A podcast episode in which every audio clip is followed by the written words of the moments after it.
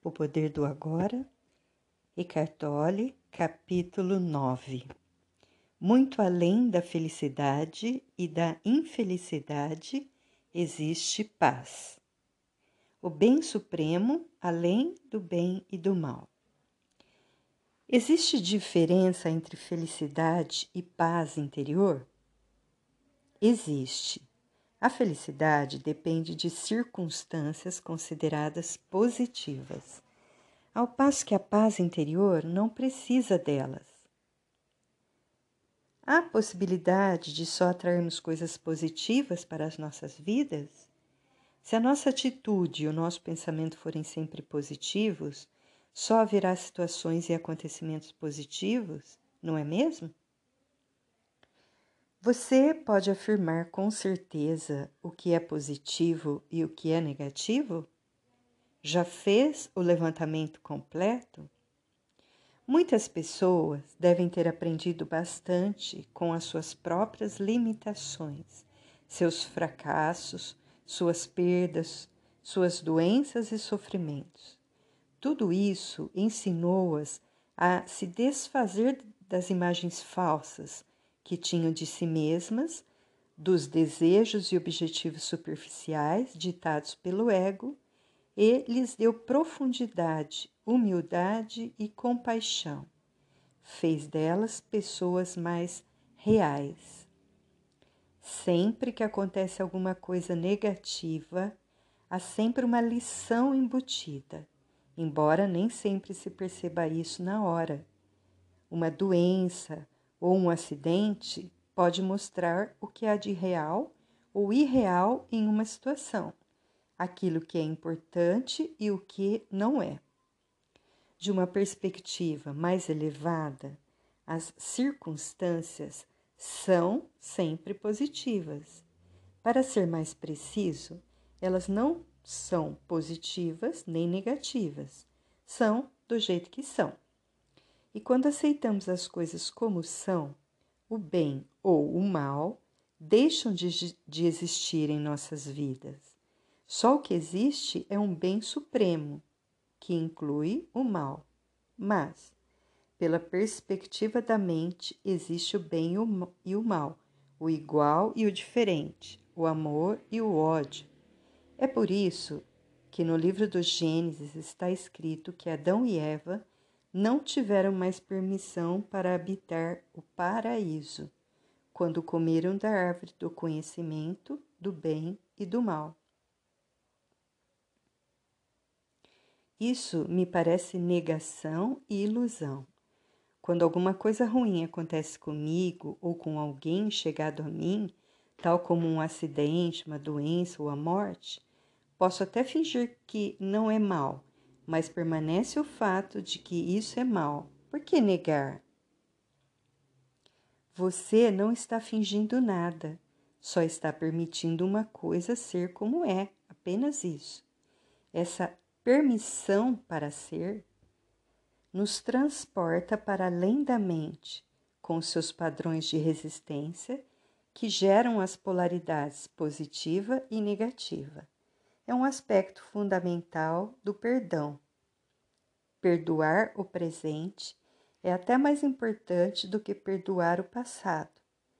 Se perdoamos cada momento, se permitirmos que ele seja como é, não haverá nenhum acúmulo de ressentimento a ser perdoado mais tarde. Lembre-se de que não estamos aqui tratando de felicidade. Por exemplo, quando a pessoa amada acabou de morrer, ou se sentimos a nossa própria morte se aproximar, não podemos nos sentir felizes, é impossível. Mas podemos estar em paz. Pode até haver tristeza e lágrimas, mas se deixarmos de resistir, conseguiremos perceber uma profunda serenidade por baixo da tristeza, uma calma, uma presença sagrada. Isso é a emanação do ser. Isso é paz interior, o bem que não tem opositores. E se for uma situação sobre a qual eu posso fazer algo a respeito, como posso permitir que ela exista e mudá-la ao mesmo tempo? Faça o que você tem de fazer. Enquanto isso, aceite o que é. Como mente e resistência significam a mesma coisa para nós, aceitar aquilo que acontece nos liberta na mesma hora do domínio da mente e restabelece a nossa conexão com o ser. Como resultado, as costumeiras motivações do ego para agir, como o medo, a cobiça, o controle, a defesa ou a alimentação do falso sentido do ego, não vão mais funcionar. Uma inteligência muito maior do que a mente passa a dominar tudo, e com isso, uma diferente qualidade de consciência vai influenciar as nossas ações. Aceite o que quer que venha para você nas tramas do destino, pois o que se ajustaria mais adequadamente às suas necessidades? Isso foi escrito há, mais de dois mil anos por Marco Aurélio, um homem extraordinário, que além de poderoso, tinha uma grande sabedoria. Parece que a maioria das pessoas precisa vivenciar uma grande carga de sofrimento antes de abandonar a resistência e aceitar, isto é, antes de perdoar. Com o perdão, acontece o milagre do despertar da consciência do ser, através do que aparenta ser o mal, a transformação do sofrimento em paz interior. Todo o mal e todo o sofrimento do mundo vão nos forçar a descobrir quem somos realmente. Assim, aquilo que, de uma perspectiva limitada, percebemos como mal, é, na verdade, parte de um bem maior que não tem opositores. Entretanto, isso só se torna uma verdade através do perdão. Sem ele, o mal permanece como mal. Através do perdão, que significa reconhecer a falta de consistência do passado e permitir que o momento presente seja como é acontece o milagre da transformação, não só no lado de dentro, mas também do lado de fora. Um espaço silencioso de uma presença intensa surge dentro de nós e à nossa volta. Quem quer e o que for que penetre no campo da consciência será afetado algumas vezes de forma clara e imediata, outras em níveis mais profundos, com mudanças só notadas algum tempo depois.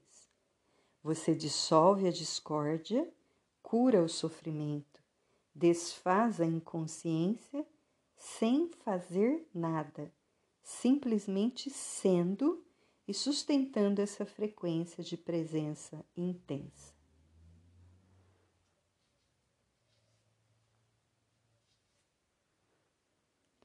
O fim dos dramas em sua vida. Nesse estado de aceitação e paz anterior, pode aparecer alguma coisa na vida para ser chamada de má, da perspectiva da consciência comum?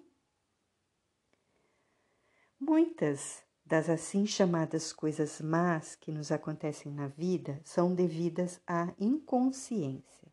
Elas são criadas por nós, ou melhor, são criadas pelo ego.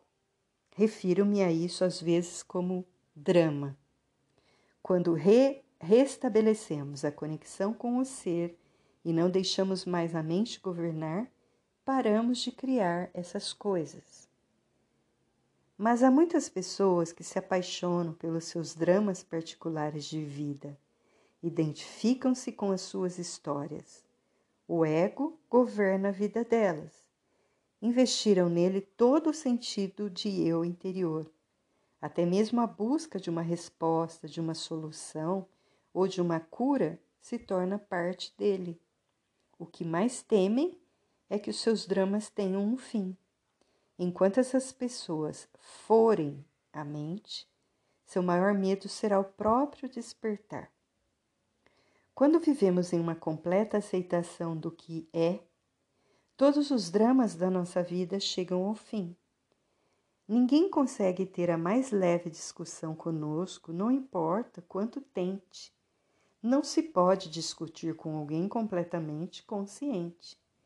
Uma discussão implica uma identificação com a mente e uma determinada posição mental, tal como resistência e reação às posições da outra pessoa. O resultado é que as polaridades opostas ficam mutuamente energizadas. Esses são os mecanismos da inconsciência.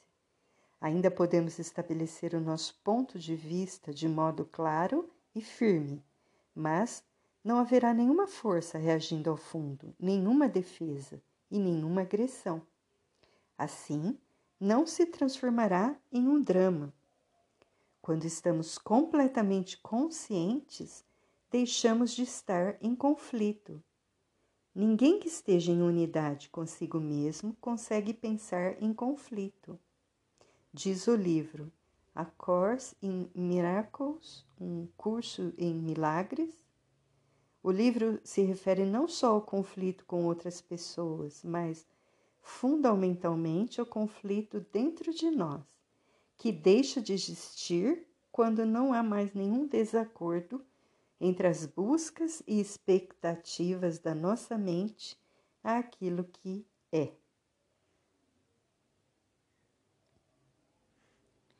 A impermanência e os ciclos da vida. Enquanto permanecermos na dimensão física e em conexão com a psique humana coletiva, o sofrimento, embora raro, ainda pode acontecer. Não devemos confundi-lo com o sofrimento emocional. Todo sofrimento é criado pelo ego e fruto de uma resistência. Além disso, nessa dimensão, ainda nos sujeitamos à natureza cíclica e à lei da impermanência de todas as coisas, mas já não vemos mais o sofrimento como uma coisa má, ele simplesmente é. Ao permitir o existir de todas as coisas, uma dimensão mais profunda por baixo do jogo dos opostos se revela para nós como uma presença permanente uma serenidade profunda e estável, uma alegria sem motivos que se situa além do bem e do mal. Essa é a alegria do ser, a paz de Deus. No nível da forma existe nascimento e morte, criação e destruição, crescimento e dissolução de espécies aparentemente independentes.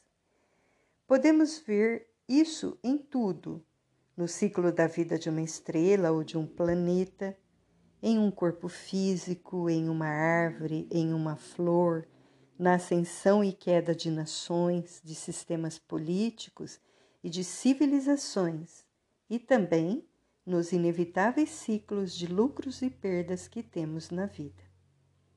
Existem ciclos de sucesso, como quando as coisas acontecem e dão certo, e ciclos de fracasso, quando elas não vão bem e se desintegram. Você tem de permitir que elas terminem, dando espaço para que coisas novas aconteçam ou se transformem. Se nos apegamos às, às situações e oferecemos uma resistência nesse estágio, significa que estamos nos recusando a acompanhar o fluxo da vida e que vamos sofrer. Na verdade, que o ciclo ascendente seja bom e o ciclo descendente seja ruim, a não ser no julgamento da mente. O crescimento é, em geral, considerado positivo, mas nada pode crescer para sempre. Se o crescimento nunca tivesse fim, poderia acabar em algo monstruoso e destrutivo.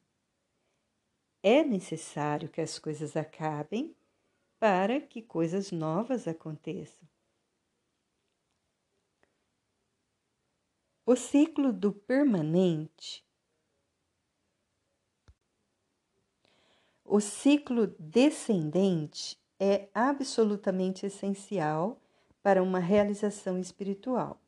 Você tem de ter falhado gravemente de, de algum modo, ou passado por alguma perda profunda ou algum sofrimento, para ser conduzido à dimensão espiritual. Ou talvez o seu sucesso tenha se tornado vazio e sem sentido e se transformado em fracasso. O fracasso está sempre embutido no sucesso, assim como o sucesso está sempre encoberto pelo fracasso. No mundo da forma, todas as pessoas fracassam, mais cedo ou mais tarde, e toda conquista acaba em derrota. Todas as formas são impermanentes. Você pode ser ativo e apreciar a criação de novas formas e circunstâncias, mas não se sentirá identificado com elas. Você não precisa delas para obter um sentido de eu interior. Elas não são a sua vida, pertencem à sua situação de vida. Nossa energia física também está sujeita a ciclos. Não consegue estar sempre no máximo. Teremos mo momentos de baixa e de alta energia. Em alguns períodos estaremos altamente ativos e criativos, mas em outros tudo vai parecer estagnado. Teremos a impressão de não estarmos indo a lugar nenhum, nem conseguindo nada. Um ciclo pode durar de algumas horas a alguns anos, e dentro dele pode haver ciclos longos ou curtos. Muitas doenças são provocadas pela luta contra os ciclos de baixa energia, que são fundamentais para uma renovação. Enquanto estivermos identificados com a mente, não poderemos evitar a compulsão de fazer coisas e a tendência para extrair o nosso valor de fatores externos, tais como as conquistas que alcançamos. Isso torna difícil ou impossível para nós aceitarmos os ciclos de baixa e permitirmos que eles aconteçam. Assim, a inteligência do organismo pode assumir o controle, como uma medida autoprotetora, e criar uma doença com o objetivo de nos forçar a parar, de modo a permitir que uma necessária renovação possa acontecer. A natureza cíclica do universo está intimamente ligada à impermanência de todas as coisas e situações. Buda fez disso uma parte central de seu ensinamento. Todas as circunstâncias são altamente instáveis e estão em um fluxo constante. Ou, como ele colocou, a impermanência é uma característica de cada circunstância de cada situação com que vamos nos deparar na vida. Elas vão se modificar, desaparecer ou deixar de proporcionar prazer. A impermanência também é um ponto central dos ensinamentos de Jesus. Não acumule tesouros na terra, onde as traças e a ferrugem arruinam tudo, onde os ladrões arrombam as paredes para roubar. Enquanto a mente julgar uma circunstância boa, seja no relacionamento, uma propriedade, um papel social, um lugar ou o nosso corpo físico, ela se apega e se identifica com ela. Isso faz você se sentir bem em relação a si mesmo e pode se tornar parte de quem você é ou pensa que é. Mas nada dura muito nessa dimensão, onde as traças e a ferrugem devoram tudo tudo acaba ou se transforma. A mesma condição que era boa no passado, de repente se torna ruim. A prosperidade de hoje se torna o consumismo vazio de amanhã. O casamento feliz e a lua de mel se transformam no divórcio infeliz ou em uma convivência infeliz. A mente não consegue aceitar quando uma situação com a qual ela tenha se apegado muda ou desaparece. Ela vai resistir à mudança. É quase como se um membro estivesse sendo arrancado do seu corpo. Às vezes ouvimos falar de pessoas que cometeram suicídio porque perderam a fortuna ou tiveram sua reputação arruinada. Esses são casos extremos. Outras pessoas, ao sofrer uma grande perda, tornam-se profundamente infelizes ou adoecem. Não conseguem distinguir a vida da situação de vida. Li recentemente sobre uma famosa atriz que morreu depois de 80 anos e foi ficando cada vez mais infeliz e reclusa conforme envelhecia. Ela estava identificada com uma circunstância, a sua aparência externa. No início, isso lhe deu um sentido feliz do eu interior, depois, um sentido infeliz. Se tivesse sido capaz de se conectar com a vida interior, que é dissociada da forma e do tempo, ela poderia ter aceitado o desaparecimento da beleza, observando-a de um lugar de serenidade e paz. Além do mais, sua aparência teria se tornado cada vez mais transparente à luz que brilha através da verdadeira natureza, de modo que a beleza externa não teria sumido, mas se transformado em beleza espiritual. Porém, ninguém contou a ela que isso era possível. O tipo de conhecimento mais básico ainda não está ao alcance de todos.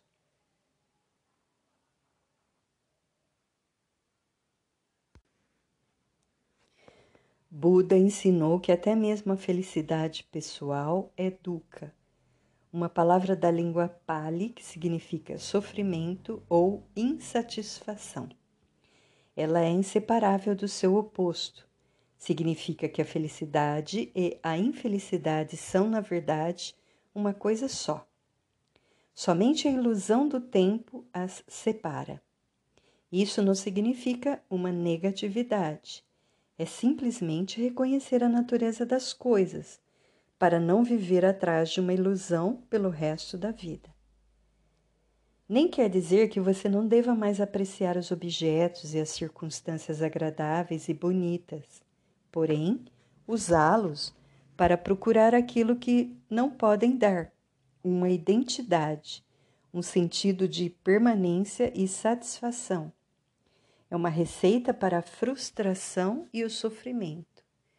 Toda a indústria da propaganda e a sociedade de consumo entrariam em colapso se as pessoas se tornassem iluminadas e deixassem de tentar encontrar as suas identidades através dos objetos.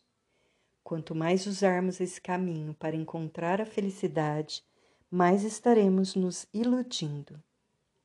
Nada lá fora vai conseguir nos trazer satisfação, exceto por um por um tempo e de modo superficial. Mas talvez você precise passar por muitas decepções antes de perceber a verdade. Os objetos e as circunstâncias podem lhe dar prazer, mas também vão lhe trazer sofrimento. Eles podem lhe dar prazer, mas não trazer alegria a alegria não tem uma causa e brota dentro de nós como a alegria do ser. É uma parte essencial do estado de paz interior conhecido como a paz de Deus. É o nosso estado natural, não algo porque tenhamos de lutar para conseguir. As pessoas em geral não percebem que a salvação não está em nada do que façam, possuam ou consigam. Aquelas que percebem ficam muitas vezes enfastiadas do mundo e deprimidas. Se nada pode lhes dar um verdadeiro prazer, será que resta alguma coisa por que se empenhar? Com que objetivo? O profeta do Velho Testamento deve ter chegado a essa conclusão quando escreveu: Tenho visto tudo o que se faz debaixo do sol e eis que tudo é vaidade e uma luta contra o vento. Quando você chega a esse ponto, está a um passo do desespero e um passo mais longe da iluminação. Uma vez que um monge budista me disse: Tudo o que eu aprendi nos 20 anos em que sou monge pode ser resumido em uma fra frase: Tudo o que surge desaparece. Isso eu sei. O que ele quis dizer foi o seguinte: aprendi a não oferecer nem a não oferecer qualquer resistência ao que é. Aprendi a permitir que o momento presente aconteça e a aceitar a natureza impermanente de todas as coisas e circunstâncias. Foi assim que encontrei a paz. Não oferecer resistência à vida é, é, estar em estado de graça, de descanso e de luz. Nesse estado, nada depende de as coisas serem boas ou ruins. É quase paradoxal, mas como já não existe mais uma dependência interior quanto à forma, as circunstâncias gerais da sua vida, as formas externas, tendem a melhorar consideravelmente. As coisas, as pessoas ou as circunstâncias que você desejava para sua felicidade vêm agora até você sem qualquer esforço e você está livre para apreciá-las enquanto durarem todas essas coisas naturalmente vão acabar. Os ciclos virão e irão, mas o desaparecimento da dependência não há mais medo de perdas. A vida flui com facilidade. A felicidade que provém de alguma coisa secundária nunca é muito profunda, é apenas um pálido reflexo da alegria do ser da paz vibrante que encontramos dentro de nós ao entrarmos no estado de não resistência. O ser nos transporta para além das polaridades opostas da mente e nos liberta da dependência da forma. Mesmo que tudo em volta desabe e fique em pedaços, você ainda sentirá uma profunda paz interior. Você pode não estar feliz, mas vai estar em paz.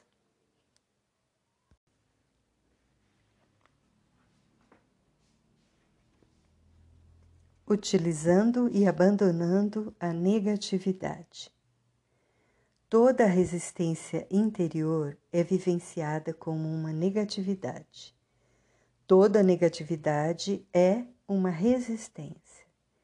Nesse contexto, as duas palavras são quase sinônimas a negatividade vai de uma irritação ou impaciência a uma raiva furiosa, de um humor deprimido ou um ressentimento a um desespero suicida. Às vezes, a resistência faz disparar o sofrimento emocional, caso em que, mesmo uma situação banal, pode produzir uma negatividade intensa, como a raiva, a depressão ou um profundo pesar. O ego acredita que através da negatividade pode manipular a realidade e conseguir o que deseja. Acredita que através dela pode atrair uma circunstância desejável ou dissolver uma indesejável. O livro A Course in Miracles, um curso em milagres, destaca corretamente isso ao afirmar que sempre que estamos infelizes, acreditamos inconscientemente que a infelicidade compra para nós o que queremos. Se você, a mente, não acreditou que a infelicidade funciona, por que a criaria? O fato é que essa negatividade não funciona. Em vez de atrair uma circunstância desejável, ela a interrompe ao nascer. Em vez de desfazer uma circunstância indesejável, ela a mantém no lugar. Sua única utilidade é que ela fortalece o ego, e essa é a razão pela qual ele a adora. Uma vez que você tenha se identificado com alguma forma de negatividade, não vai querer que ela desapareça e, em um nível inconsciente mais profundo, não vai desejar uma mudança positiva. Ela iria ameaçar a sua identidade como uma pessoa depressiva, zangada ou difícil de lidar. Você então passa a ignorar, negar ou sabotar aquilo que é positivo em sua vida. É um fenômeno comum e também doentio. A negatividade é completamente antinatural. É um poluente psíquico e existe um, um vínculo profundo entre o envenenamento e a destruição da natureza e a grande negatividade que vem sendo acumulada na psique coletiva humana. Nenhuma outra forma de vida no planeta conhece a negatividade. Somente os seres humanos, assim como nenhuma outra forma de vida violenta envenena a terra que a sustenta. Você já viu uma flor infeliz ou um carvalho estressado? Já cruzou com um golfinho deprimido, um sapo com problemas de autoestima, um gato que não consegue relaxar ou um pássaro com ódio e ressentimento?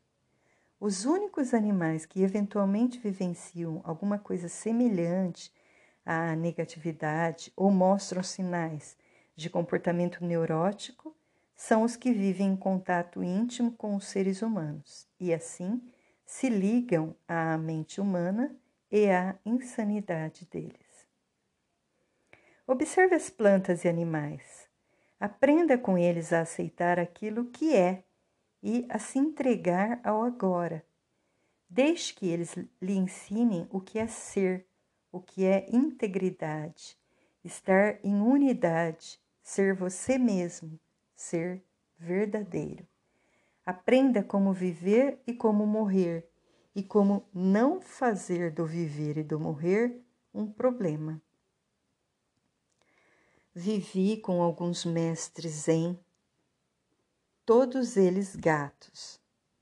Até mesmo os patos me ensinaram importantes lições espirituais.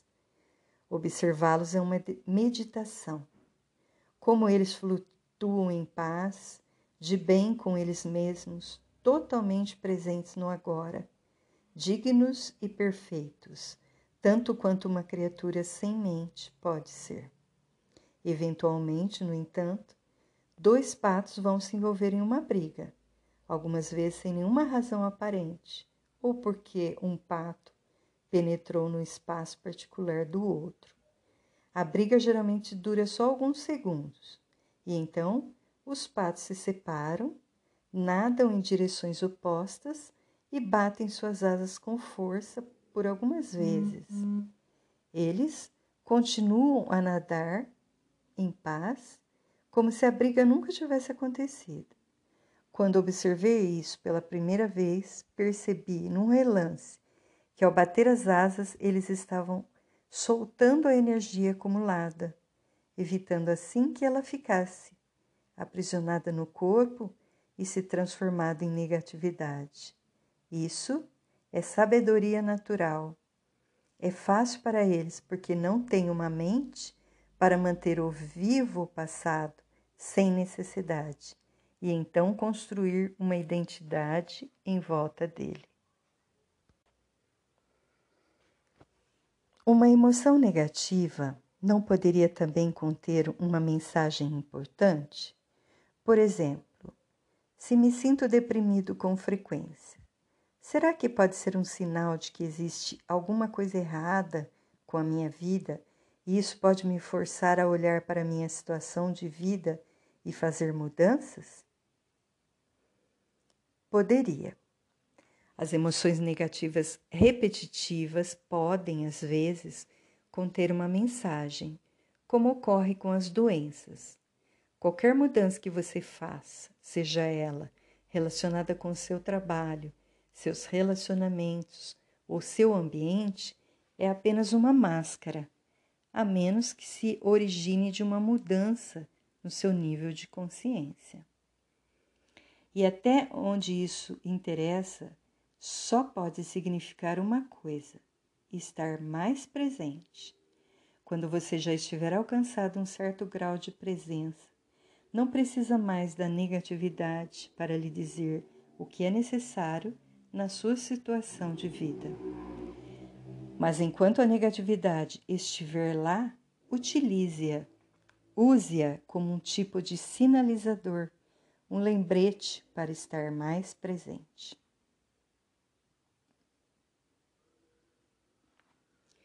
Como impedimos que a negatividade surja e como nos livrarmos dela, já que está lá? Como já afirmei, você não deixa que ela surja ao estar completamente presente. Não desanime. Ainda são poucas as pessoas no planeta que conseguem manter um estado contínuo de presença, embora algumas já estejam chegando bem perto. Acredito que logo serão muitas. Sempre que perceber alguma forma de negatividade crescendo dentro de você, não olhe para ela como um fracasso mas sim como um sinal que está lhe dizendo: acorde, largue sua mente, esteja presente. Existe um romance de Aldous Huxley chamado A Ilha, escrito em seus últimos anos de vida, quando ele ficou muito interessado nos ensinamentos espirituais. Conta a história de um homem que naufragou perto de uma ilha isolada do resto do mundo. Essa ilha era habitada por uma civilização especial. A coisa estranha sobre ela é que seus habitantes, diferentes do resto do mundo, eram sadios, de verdade. A primeira coisa que o náufrago percebe são os papagaios multicoloridos empoleirados nas árvores que davam a impressão de estar repetindo as palavras: atenção, aqui e agora. Atenção, aqui e agora. Adiante, descobrimos que os habitantes da ilha ensinaram essas palavras aos papagaios para que fossem sempre lembrados para ficar presentes. Portanto, sempre que sentir a negatividade crescer dentro de você, causada ou não por um fator externo, um pensamento ou mesmo nada em particular, Olhe para ela como se fosse uma voz dizendo: atenção, aqui e agora, acorde. Até mesmo a mais leve irritação é significativa e precisa ser conhecida e observada. Do contrário, haverá um aumento cumulativo de reações não observadas. Como afirmei anteriormente, você pode descartá-la assim que perceber que não quer ter esse campo de energia no seu interior e que ele não tem nenhum objetivo. Mas certifique-se de que você se livrou completamente dela. Se não conseguir, simplesmente aceite que ela está ali e concentre a sua atenção no sentimento. Uma alternativa para descartar uma reação negativa é fazê-la desaparecer ao imaginar a si mesmo se tornando transparente para a causa externa da reação. Recomendo que você pratique primeiro com as coisas do dia a dia. Vamos dizer que você esteja em casa.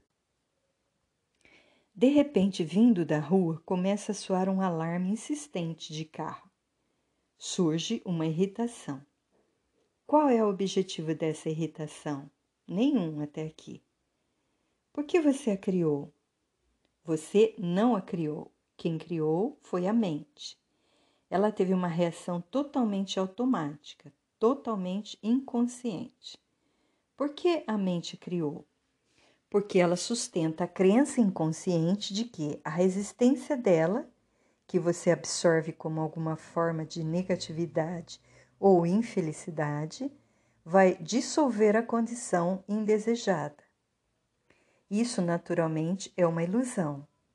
A resistência que ela cria, nesse caso, a irritação ou a raiva, é muito mais desagradável do que a causa original que ela está tentando desfazer. Tudo isso pode ser transformado em prática espiritual. Sinta-se ficando transparente, sem a solidez de um corpo material. Agora, Permita que o barulho ou o que estiver causando a emoção negativa passe através de você. Ele não está mais golpeando uma parede sólida dentro de você. Como disse, pratique primeiro com as coisas simples. O alarme do carro, o choro de uma criança, o barulho do tráfego.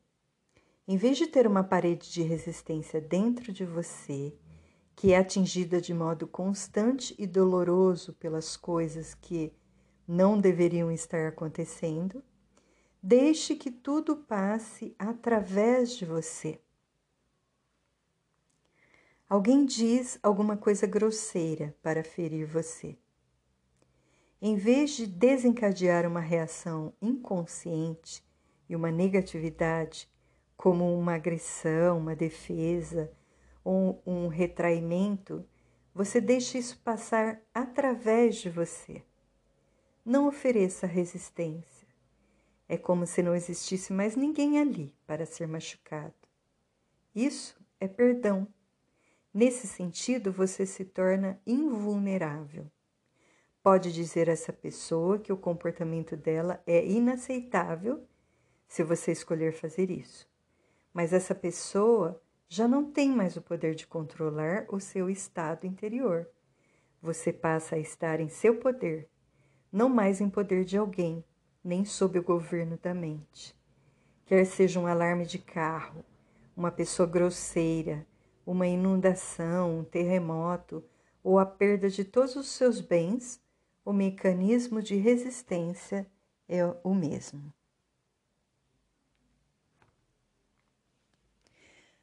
Pratico a meditação, frequento seminários, leio muito sobre a espiritualidade em busca de um estado de não resistência.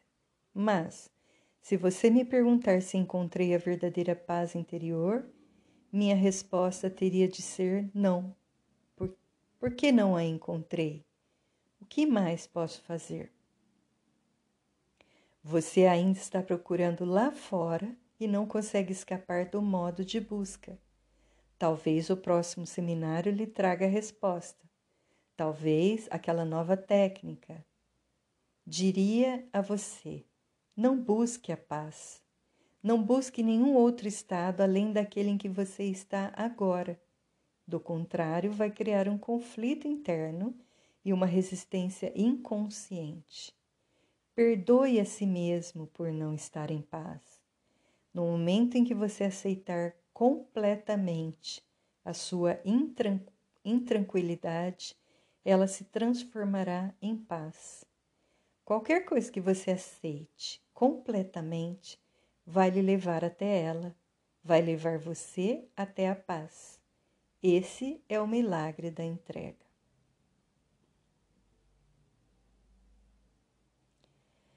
Você já deve ter ouvido a frase dê a outra face, que um grande mestre da iluminação empregou há dois mil anos. Ele estava tentando transmitir simbolicamente o segredo da não resistência e da não reação. Nessas palavras, como em todas as que proferiu, ele estava preocupado apenas com a nossa realidade interior, não com a conduta externa da nossa vida. Você conhece a história de Banzan? Antes de se tornar um grande mestre Zen, ele passou muitos anos perseguindo a iluminação mas ela o iludia. Então, um dia, enquanto andava pelo mercado, ouviu uma conversa entre um açougueiro e seu freguês. Me dê o melhor pedaço de carne que você tem aí, disse o freguês. E o açougueiro respondeu: Todo pedaço de, de carne que tenho é o melhor. Não há nenhum pedaço de carne aqui que não seja o melhor. Depois de ouvir isso, Banzan se tornou iluminado. Posso ver você esperando alguma explicação.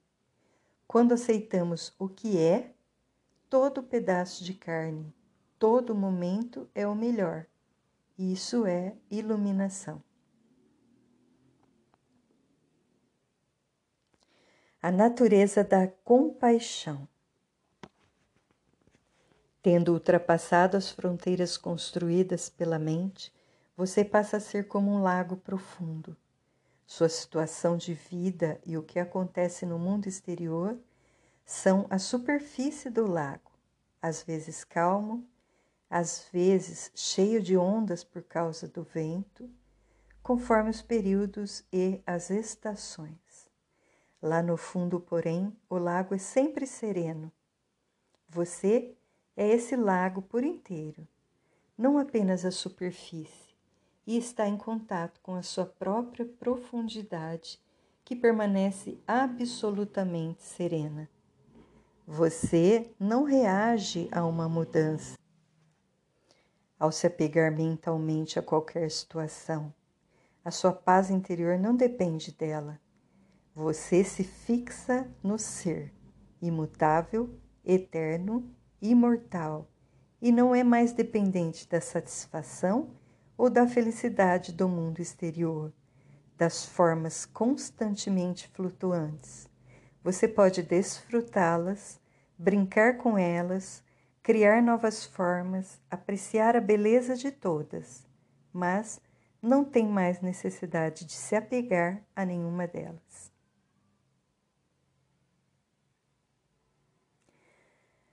Quando você consegue se desprender desse jeito, não significa que também se distancia dos outros seres humanos? Pelo contrário, Enquanto você não está consciente do ser, a realidade dos outros seres humanos vai causar uma ilusão, porque você ainda não encontrou a sua realidade. A mente vai gostar ou não da forma deles, não só do corpo, mas também da mente deles. O verdadeiro relacionamento só é possível quando existe uma consciência do ser. A partir do ser, você vai perceber o corpo e a mente da outra pessoa como se fosse uma tela, por trás da qual você pode sentir a verdadeira realidade deles, como você sente a sua. Assim, ao se confrontar com o sofrimento de outra pessoa ou com um comportamento inconsciente, você fica presente e em contato com o ser, e desse modo é capaz de olhar além da forma e sentir o ser radiante e puro da outra pessoa. No nível do ser, todo sofrimento é visto como uma ilusão, uma consequência da identificação com a forma. Milagres de cura às vezes acontecem através dessa descoberta, através do despertar da consciência do ser nos outros se estiverem prontos. Isso é compaixão? Sim, a compaixão é a consciência de uma forte ligação entre você e todas as criaturas. Mas existem dois lados da compaixão, dois lados dessa ligação. De um lado, como ainda estamos aqui, como um corpo físico, Partilhamos a vulnerabilidade e a mortalidade da nossa forma física com todos os outros seres humanos e todos os seres vivos. Na próxima vez que disser não tenho nada em comum com essa pessoa, lembre-se de que você tem muitas coisas em comum. Daqui a alguns anos, dois ou setenta, não faz muita diferença, os dois terão corpos apodrecidos, depois serão pó, depois nada restará. Isso é uma percepção humilde e sensata de que não deixa muito espaço para o orgulho. Isso é um pensamento negativo? Não, apenas um fato. Por que fechar os olhos para isso? Nesse sentido, há uma completa igualdade entre você e todas as criaturas. Uma das mais poderosas práticas espirituais é meditar profundamente sobre a mortalidade das formas físicas, inclusive a sua. Isso se chama morrer antes que você morra. Vá fundo nisso. A sua forma física está se dissolvendo. é nada. Então surge um momento quando todas as formas mentais ou pensamentos também morrem, mas você ainda está lá. A presença divina que você é, radiante, completamente consciente. Nada que é real morre de verdade. Somente os nomes, as formas e as ilusões.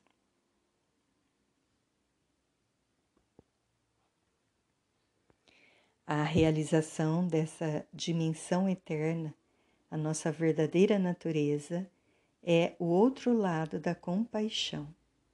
Em um nível mais profundo, podemos reconhecer agora não só a nossa própria imortalidade, mas também a de todas as outras criaturas. No nível da forma, partilhamos a mortalidade e a precariedade da existência. No nível do ser, partilhamos a vida eterna e radiante. Esses são dois aspectos da compaixão.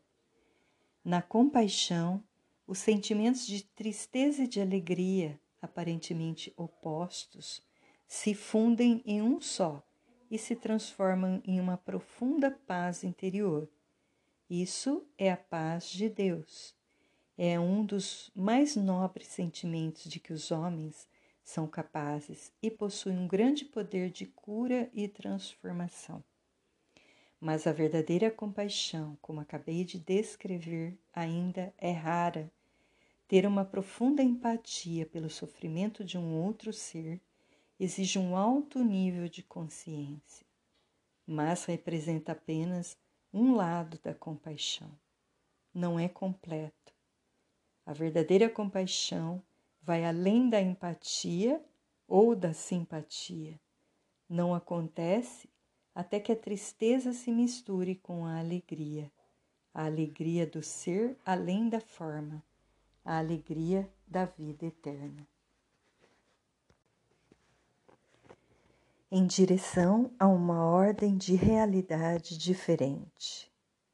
Não concordo que o corpo precise morrer Estou convencido de que podemos obter a imortalidade física. Acreditamos na morte e é por isso que o corpo morre. O corpo não morre porque acreditamos na morte. O corpo existe, ou assim parece, porque acreditamos na morte.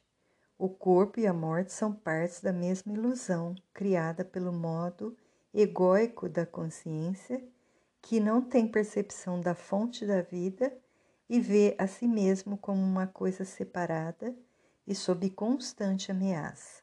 Assim, ele cria a ilusão de que somos um corpo, um uhum. veículo físico e sólido que está sob uma constante ameaça.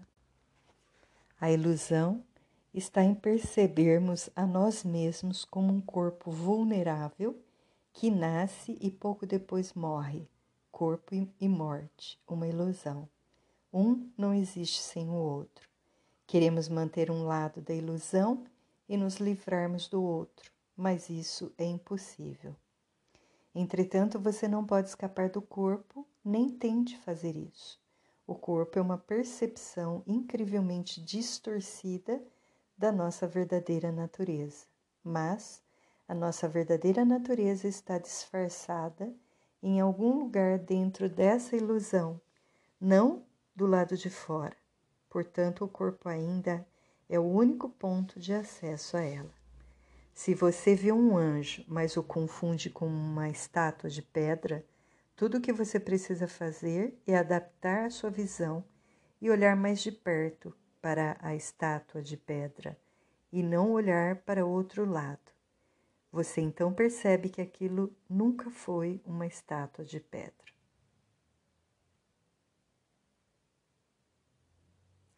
Se a crença na morte cria o corpo, por que um animal tem corpo? Um animal não tem um ego e não acredita na morte. Mas ele morre, ou parece que morre. Lembre-se de que a nossa percepção do mundo é um reflexo do nosso estado de consciência. Não estamos separados dele e não há um modo objetivo fora dele. A cada momento, a nossa consciência cria o mundo em que habitamos. um dos maiores insights que a física moderna teve foi o da unidade entre o observador e o observado.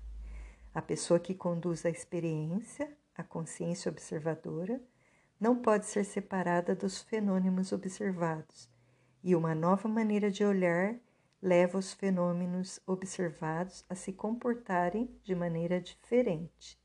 Se você acredita na separação e na luta pela sobrevivência, vê essa crença refletida à sua volta e as suas percepções acabam sendo governadas pelo medo.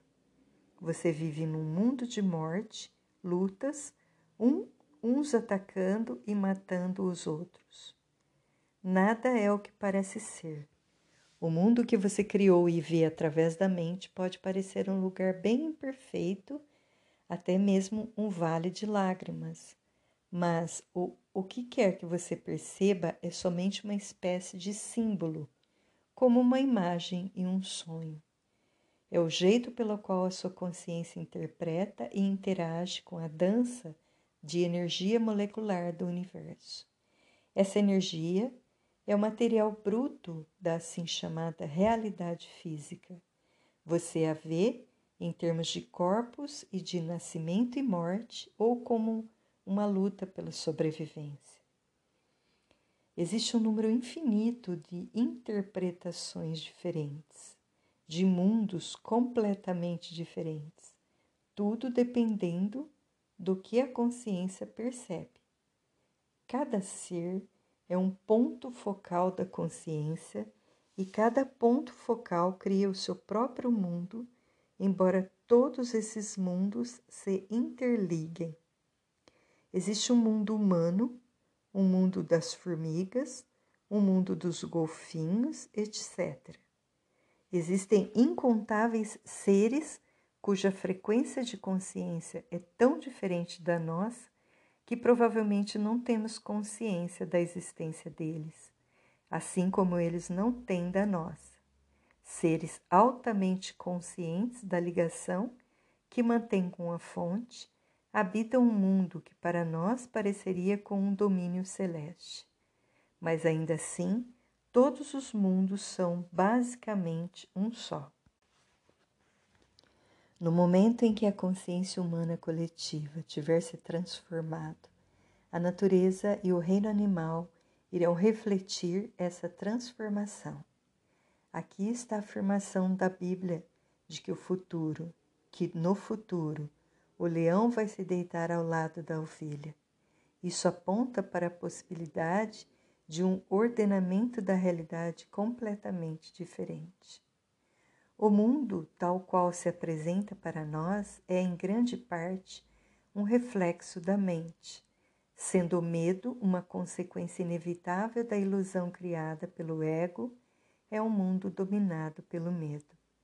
Assim como as imagens em um sonho são símbolos dos estados interiores e dos sentimentos, assim a nossa realidade coletiva é uma expressão simbólica do medo e das pesadas camadas de negatividade até agora acumuladas na psique coletiva humana.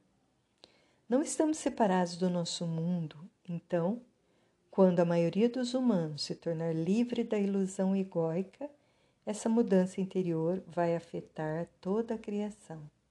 Vamos literalmente viver em um mundo, em um novo mundo. É uma mudança na consciência do planeta o estranho ensinamento budista que toda árvore e toda folha de grama irão finalmente se tornar iluminadas aponta para a mesma verdade. De acordo, de acordo com São Paulo, toda a criação está à espera de que os homens obtenham a iluminação. É assim que interpreto suas palavras. A criação aguarda com impaciência a revelação dos filhos de Deus. São Paulo diz que todo o universo vai se redimir através disso, ao escrever: Sabemos com efeito que a criação inteira geme, ainda agora, com as dores do parto. O que está nascendo é uma nova consciência e, como um reflexo inevitável, um novo mundo. Isso também está relatado no livro das Revelações do Novo Testamento. Vi então um novo céu e uma nova terra, porque o primeiro céu e a primeira terra desapareceram. Mas não confunda causa e efeito. Nossa primeira tarefa não é buscar a salvação através da criação de um mundo melhor mas sim despertar da nossa identificação com a forma. Não estamos mais presos a esse mundo, a esse nível de realidade. Podemos sentir nossas raízes no não manifesto e assim estamos livres do apego ao mundo manifesto. Ainda podemos desfrutar os prazeres passageiros desse mundo, mas não somos mais escravos dessas experiências. Não estamos mais em busca de satisfação através de uma gratificação psicológica, através da alimentação do ego. Não temos mais medo de perder alguma coisa, portanto, não precisamos nos apegar a esse mundo. Estamos em contato com algo infinitamente maior do que qualquer prazer, maior do que qualquer coisa manifesta. Em um certo sentido, não precisamos mais do mundo e nem mesmo eles e, e nem mesmo que ele seja diferente do que é. É nesse ponto que você começa a dar uma contribuição real para criar um mundo melhor, uma nova realidade. É nesse ponto que você se torna capaz de sentir a verdadeira compaixão e de ajudar os outros, Somente aqueles que transcenderam o mundo conseguem criar um mundo melhor. Utilizando e abandonando. Você deve lembrar que já falamos sobre a dualidade da verdadeira compaixão, que é a percepção de uma ligação tanto com a mortalidade quanto com a imortalidade. Nesse nível profundo, a compaixão se tornam um remédio no sentido mais amplo. Nesse estado, a sua influência curativa se baseia não no fazer, mas no ser. Todas as pessoas com quem você mantiver contato serão tocadas pela sua presença e afetadas pela paz que você emana, quer elas estejam ou não conscientes disso.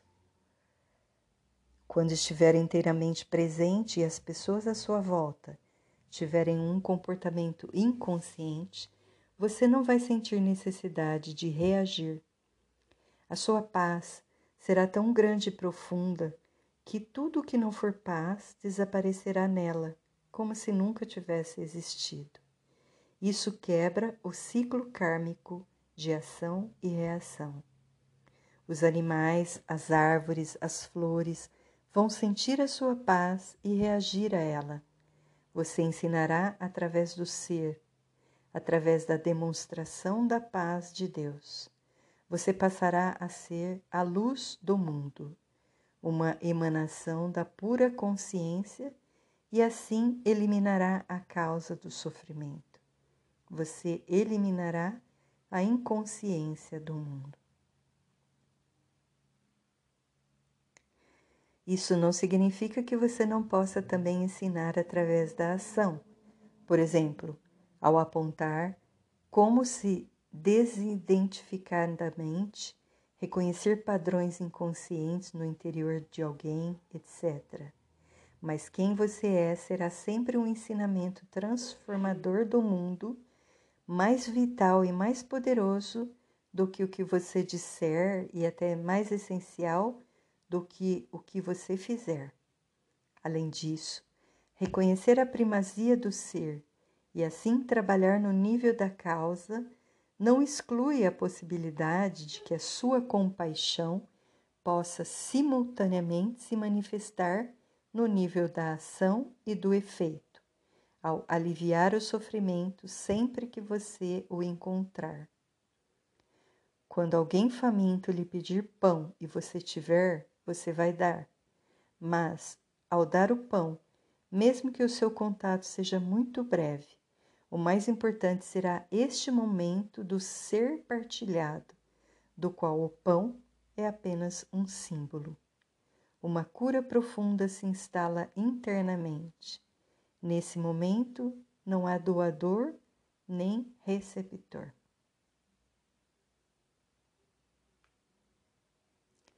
Como podemos criar um mundo melhor sem acabar primeiro com grandes males como a fome e a violência?